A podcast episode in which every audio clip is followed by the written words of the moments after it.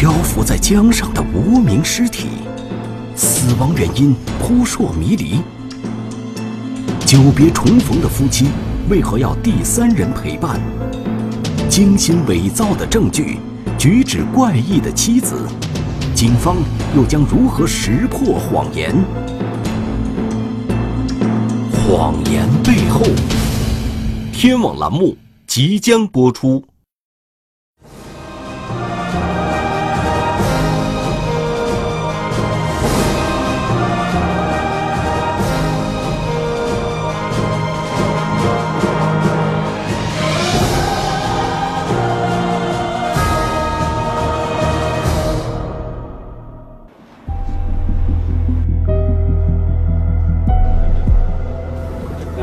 是长江航运公安局荆州分局的民警，现在依法对你进行讯问，你应当如实回答我们的提问。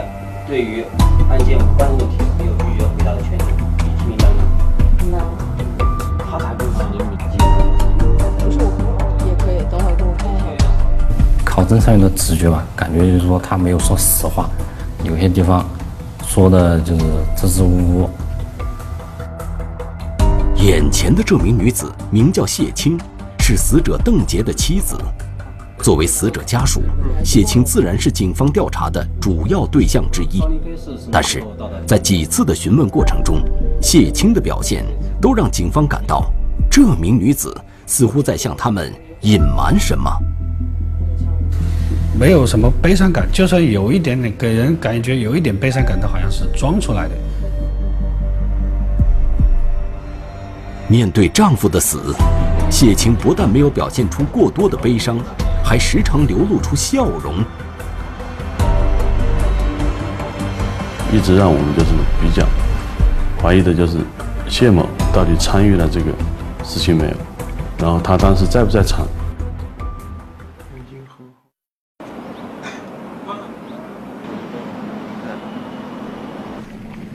二零一六年九月十九日。在长江江陵水域的一处工地的围堰内，正在进行施工的工人发现了一具尸体。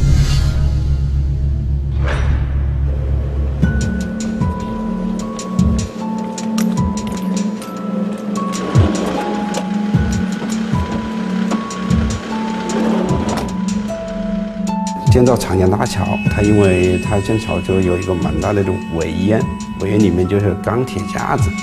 也就是当时发现现场的时候，他其实有小部分手啊脚躺在水里，其他的身体部分就是搁到钢钢钢铁架子上了。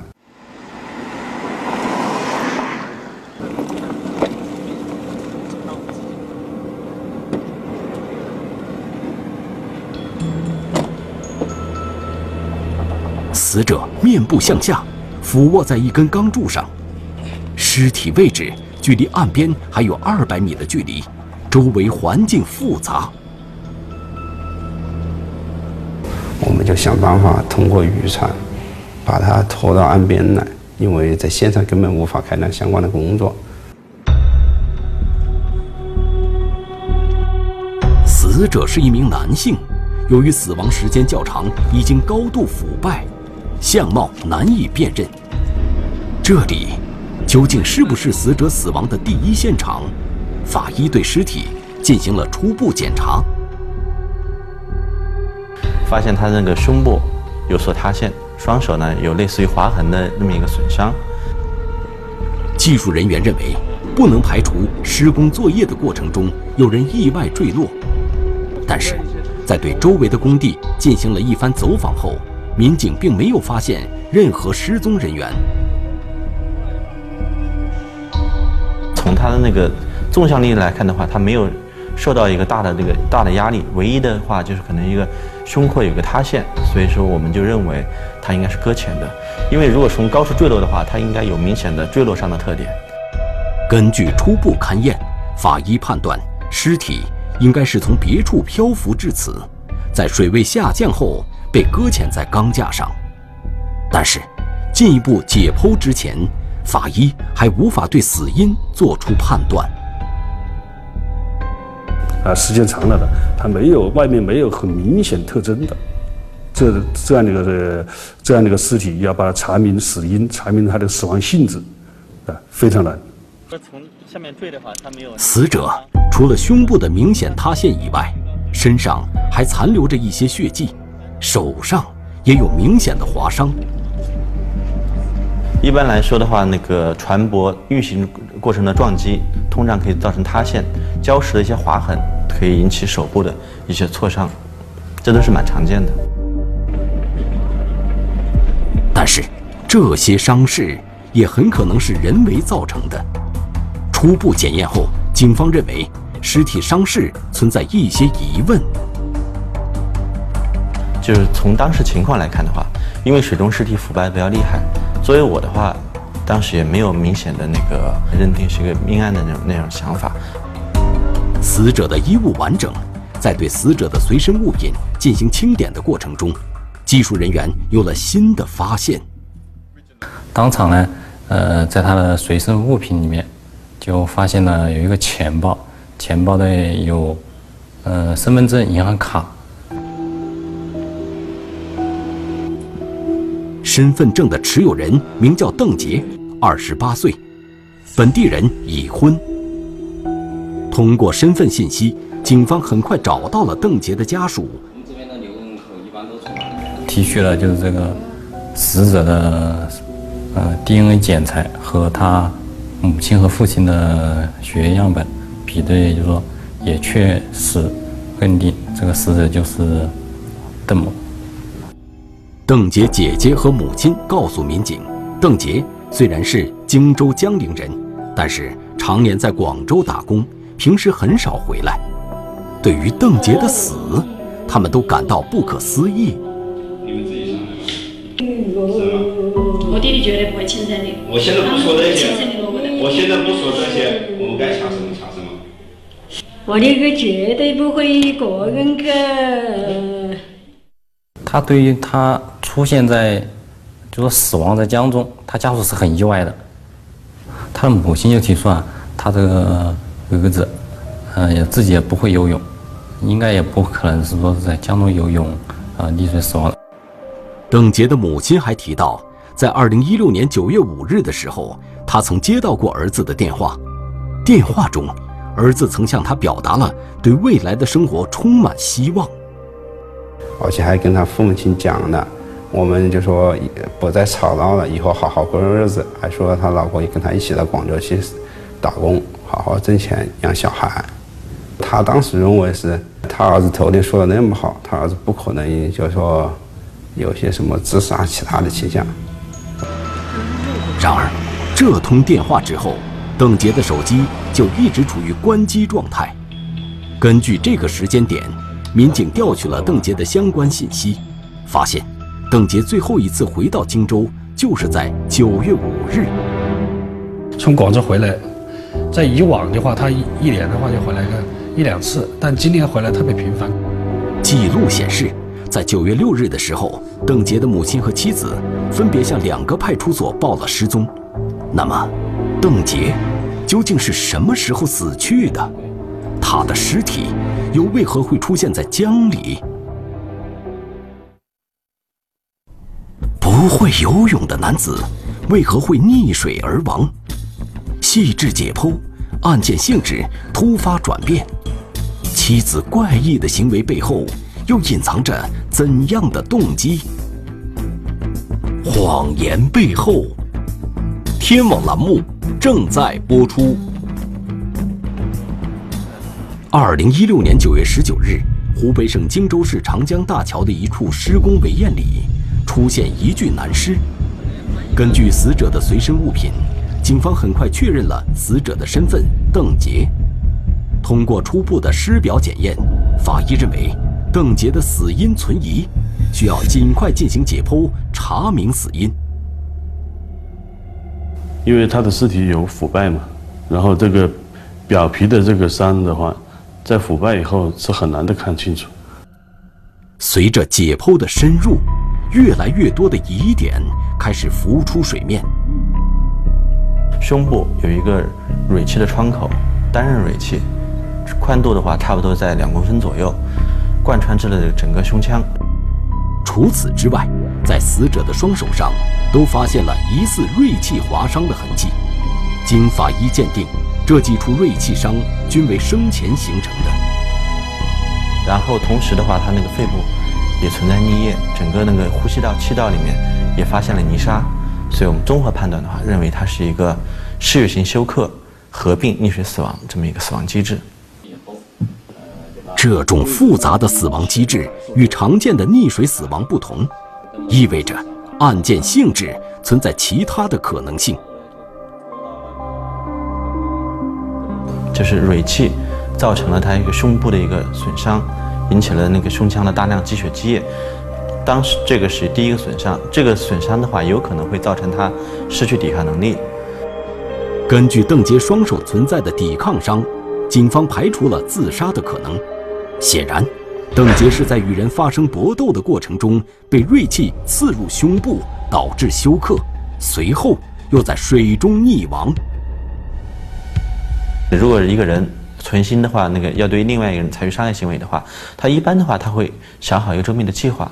但是这个情况的话，出现了锐器伤，同时出现了溺水死亡这个特点的话，就证明第一就是双方应该是进行过一场势均力敌的搏斗。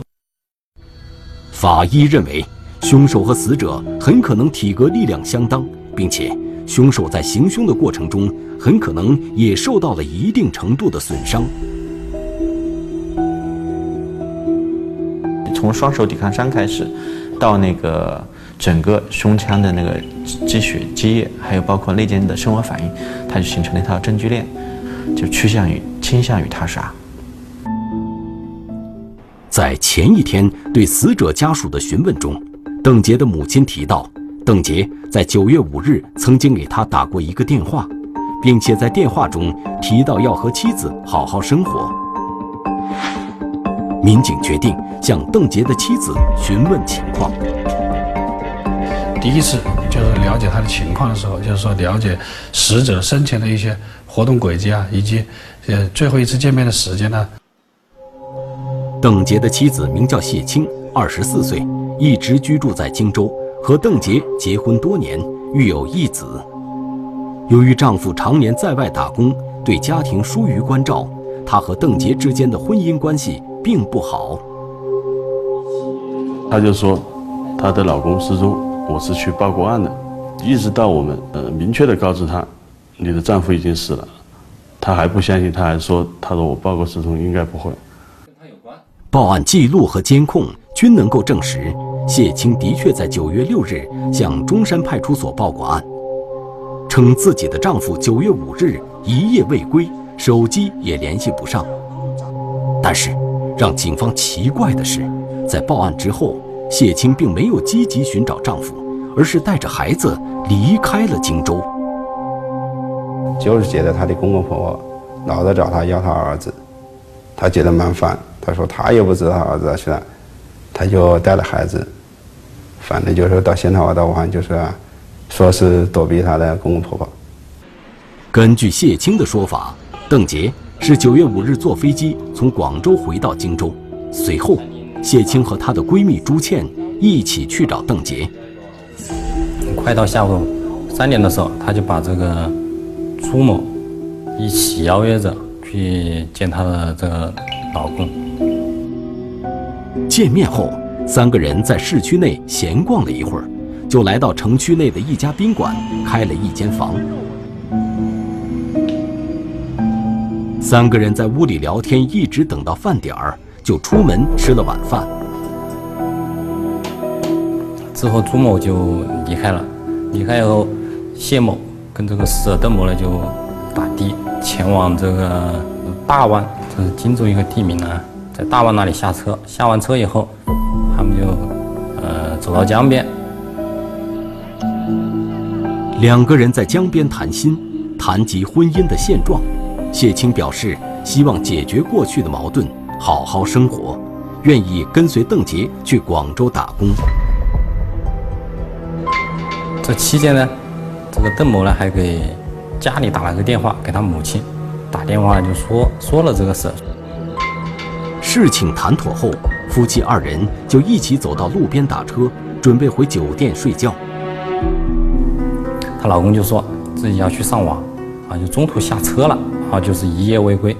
后后面她又不知道她老公去了哪里起。走的吗？还是说是分开走的？然而，当民警问及邓杰是在哪里下车的时候，谢青开始显得有些含糊其辞，对于很多细节都是一笔带过。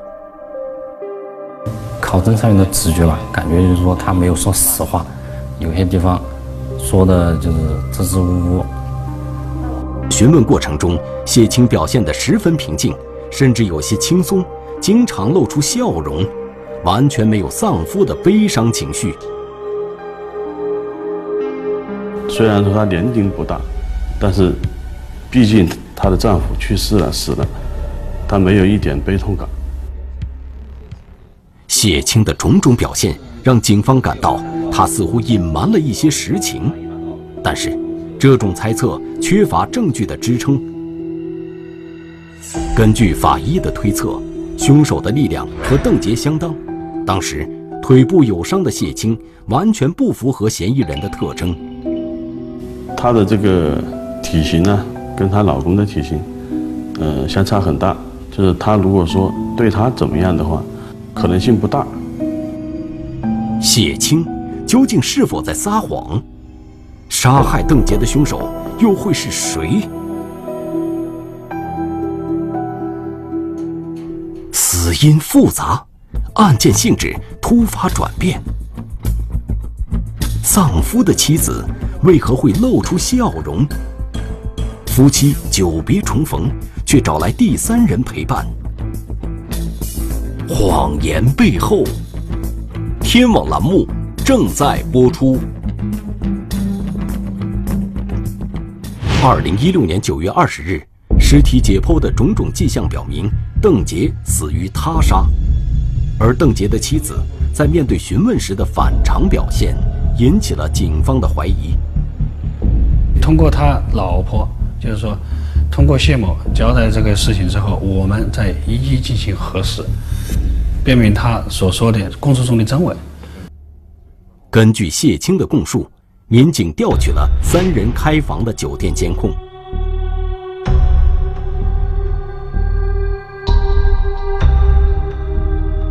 画面显示，九月五日下午，谢青、朱倩和邓杰三人分别进入了酒店大堂办理入住手续，随后，三人乘坐电梯到达酒店三层，进入房间。下午四点五十分左右。三人离开房间，整个过程并没有什么异常，但是民警还是隐隐觉得事情有些蹊跷。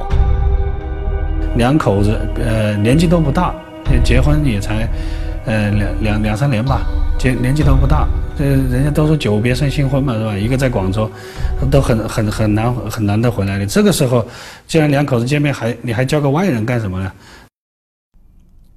民警很快找到了谢青的闺蜜朱倩进行核实。朱倩告诉民警，对于谢青当天的做法，她也感到十分疑惑。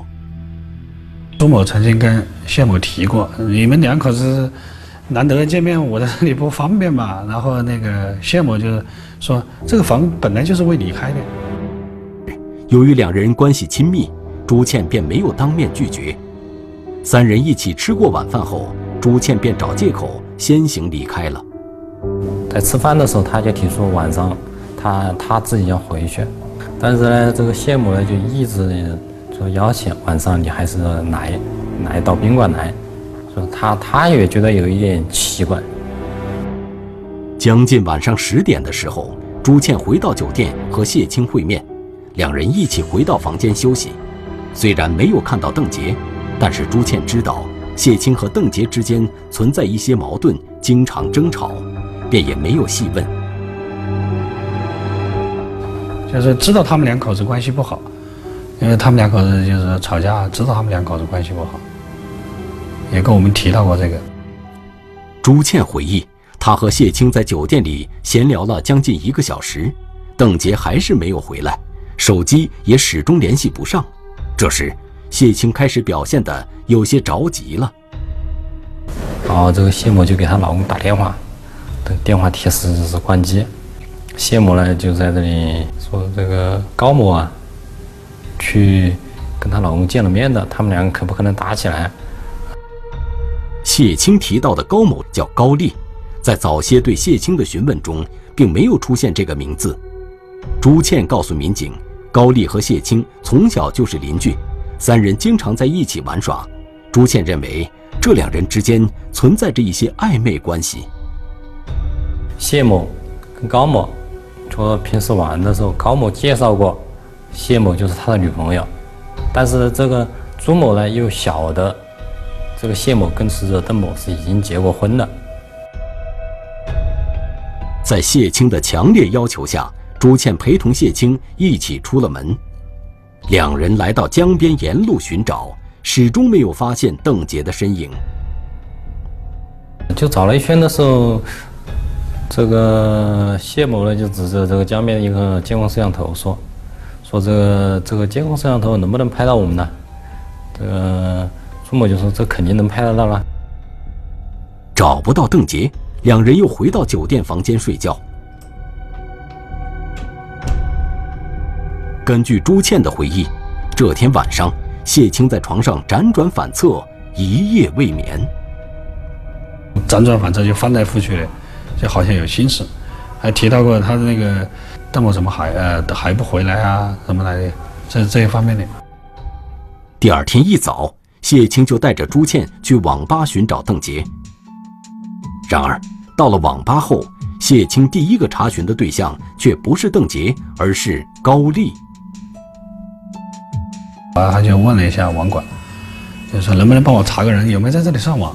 然后呢，呃，网管说你查谁？他就查查高某某，然后又查，哎，昨天晚上八点多钟在这里上网，一直上到凌晨一两点钟才才离开。网吧记录显示，高丽昨晚的确在这家网吧上过网，时间与谢青所说的完全吻合。这个时候呢，谢某就说了一句这样的话，就是说，呃。哎，那高高某在这里上网，那如果邓某出了什么问题，应该不呃，这这不关他的事啊。根据先前谢青的供述，两人分手后是邓杰去网吧上了网，他又为何要查询高丽的上网记录？如果谢青知道邓杰最后去了网吧，为何又要选择到江边寻找？综合种种疑点，民警认为。谢青肯定撒了谎。死者的妻子跟这件事肯定是有关系的。这个时候，我们就是主要的精力全部集中在谢某的身上。民警调取了九月五日当天谢青的活动轨迹，发现谢青的供述和事实并不吻合。监控画面显示，下午六点半左右，谢青和邓杰在江边出现。两人一起行走，随后从画面中消失。直到八点四十分左右，谢青再次出现在监控中，但是却始终不见邓杰的身影。啊，因为我们把当时，呃，前后的，呃，超出时长的视频，我们都都把它调取了，之后就没有邓某的轨迹了。民警推测，邓杰此时。很可能已经遇害了。针对谢青口供中的种种漏洞，警方再次对谢青进行了讯问。面对监控证据，谢青承认自己之前撒了谎。她就是说，跟她的老公在那个邓某在江边上聊天的时候，因为她老公知道她在外面有有有了情人嘛，就是说。呃，她老她老公就认为你到外面都跟别人这样了，是吧？就是提出一些，呃，比较过分的性方面的要求，她拒绝了，然后她就离开了。离开就坐在大堤边上，她老公就还在原地坐着。过了一会儿，谢青看到高丽从远处走了过来，他就离开了。之后发生的事情也一概不知。谢青表示，高丽并不是他叫来的，而是邓杰想要解决三人之间的问题。而给高丽打了电话，他就是这个时候，他就已就把自己不在场地证据撇得一一干二净，说自己根本不在现场，发生什么事情他不知道。经过核实，邓杰的确在当晚八点左右给高丽打了一通电话，但是监控画面显示，在不到八点的时候，高丽已经出现在沿江路上，朝着现场的方向走去。后来我们就说到网吧核查了这个高某的上网记录，他是九月五号，呃，五点半的时候上了机，然后七点半的时候就下了机，往这个江边来赶。这就表明他在没接到这个邓某的电话的时候，他已经晓得谢某、邓某已经在江边了。这就表明他可能前面就已经接到过另外一个人的消息了。这个提前通知高丽的人是不是谢青？高丽到达现场后又发生了什么？看似无辜的妻子，精心伪造的骗局，证据面前，谎言被层层击破。不该发生的婚外恋情，酿成无法挽回的悲剧。谎言背后，天网栏目正在播出。二零一六年九月二十日。在对谢青进行了多次审讯后，面对越来越多的证据，谢青再次改口。他承认，在江边坐着的时候，看到高丽和邓杰发生了打斗，随后邓杰被高丽推入江中。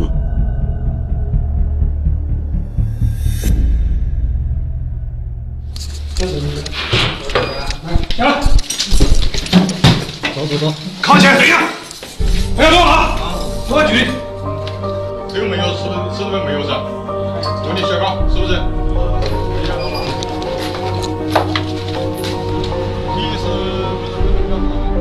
经过突审，然后他交代的就是说他杀害这个邓某的这个过程。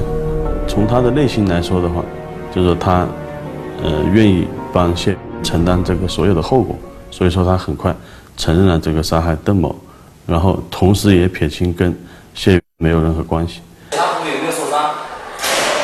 在人身检查的过程中，警方在高丽的手上发现了多处锐器伤痕，这与法医先前的推断相吻合。根据高丽的交代，作案凶器是一把水果刀。虽然他这把水果刀啊，在当时在打斗的时候掉入江中，我们也组织人员，呃，在现场进行了多次的打捞，连续多个的打捞，没有打捞上来。虽然没有找到凶器，但是在高丽的家中，民警找到了这把水果刀的外包装，从侧面证实了高丽的供述属实。这刀具四件套里面，水果刀单独没有。案件至此终于告破，但是高丽到案后的迅速坦白，谢青在案发当天的种种怪异的行为，都让警方隐隐感到，真相并没有彻底水落石出。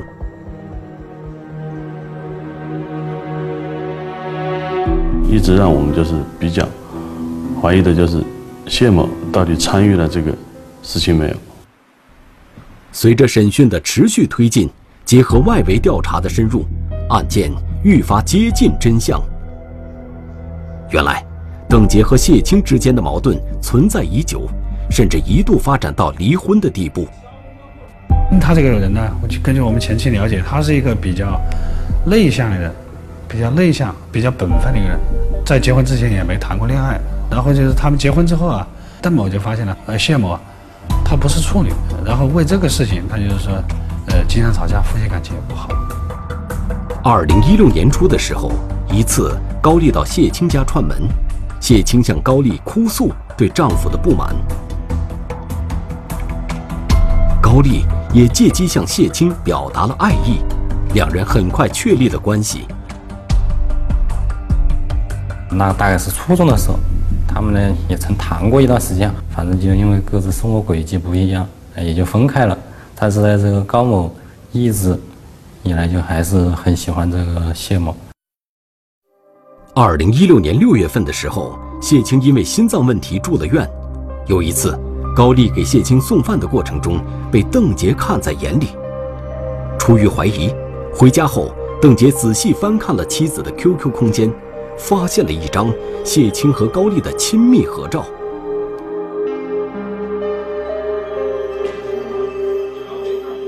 在邓杰的质问下，谢青向邓杰坦白了二人之间的关系。当时就说要求离婚，然后两个人就谈到谢某和那个邓某都想要这个小孩的抚养抚养权。这个邓某就说：“这个如果说你想要这个小孩的抚养权的话，你就要给我给六万块钱。”在一次争吵后，邓杰和谢青签订了协议。谢青返还邓杰六万元的抚养费，分三年还清，邓杰便同意离婚。后来呢，这个邓某又变卦，他说你要立刻把这个钱给我，就说把这个谢某逼得，呃，逼得很紧，他要要这个钱。这个谢某就经常跟这个邓某吵架以后，就经常就去找那个高某跟他诉苦，就是诉苦的时候，就是萌生了。想跟这个邓某同归于尽的想法。高丽见谢青十分痛苦，便劝说谢青把这件事交给他，由他动手除掉邓杰。根据高丽的交代，谢青深知邓杰不会游泳，曾经有过购买迷药迷倒邓杰，再将其推入江中的想法。通过这个微信阶段，就发现他像一名。以微信昵称为“张哈哈”的人购买过迷药，从这个主观上也反映了，呃，这个谢某有想杀死邓某的这个主观故意。但是由于种种原因，这个计划并没有付诸行动。二零一六年九月五日，邓杰从广州回到荆州，目的就是解决两人离婚的事情。当晚，谢青和邓杰走到江边的一处无人的地方进行交谈。期间，谢青将二人交谈的地点告诉了高丽。这高某了接到这个谢某的消息后，呃，还是当时是在网吧上网，打那个英雄联盟。他把一局英雄联盟打完以后，然后就从网吧下机。谢青和邓杰交谈的过程中，谢青表示愿意和邓杰和好，并要求邓杰打电话给其母亲，证明二人的问题已经得到了解决。随后，高丽就抵达了现场。谢某因为高某来了以后，他就坐的离离得远一点，就是让他们两个在谈。但是邓某就提出，怎么说？呃，他老婆又不是妓女什么的，你睡了不能白睡，你要给这一万块钱。然后高某就说没有钱。高丽当即给谢某发了一条微信，询问谢青是否按照计划将邓杰杀死。据谢某的供述，是吧？谢某没有没有没有回答。高某的供述是，呃，谢某给他回了一条信息，不能用刀。发完微信后，高丽捡起一块碎石朝邓杰砸了过去，两人随即扭打在一起。由于二人力量相当，僵持不下，高丽便掏出了早已携带在身上的水果刀。第一刀刺的时候，刺到了邓某的这个胳膊，被这个胳膊挡住了；第二刀刺就刺向了这个胸口。再准备再刺的时候，就被这个邓某。抓住了这个水果刀，两个人就争抢这个水果刀。争抢水果刀的时候，这水果刀就掉入了江中。高丽将失去抵抗的邓杰推入江水中，将其杀害。而整个过程，谢青都看在眼里。让警方感到惊讶的是，谢青之所以在当天找来朱倩陪同一起开房，竟是为了利用朱倩作为自己的不在场证明。然而，在事实的铁证面前，谎言终会被识破。谢青和高丽也终将为自己犯下的罪恶接受法律的制裁。中华人民共和国公安部 A 级通缉令：苏建军，男，一九六八年九月二日出生，户籍地址河南省辉县市赵固乡高庙村一百七十六号，身份证号码四幺零七二三幺九六八零九零二幺二七六。该犯罪嫌疑人涉嫌电信网络诈骗犯罪在逃，请广大观众提供有关线索，及时拨打幺幺零报警。兄弟反目成仇，凶手连夜畏罪逃亡。视频追踪山重水复，困难重重。十二个昼夜不眠不休，三百公里按图索骥。天眼追击不辱使命，嫌疑人无所遁形。天眼追击，天网栏目近期播出。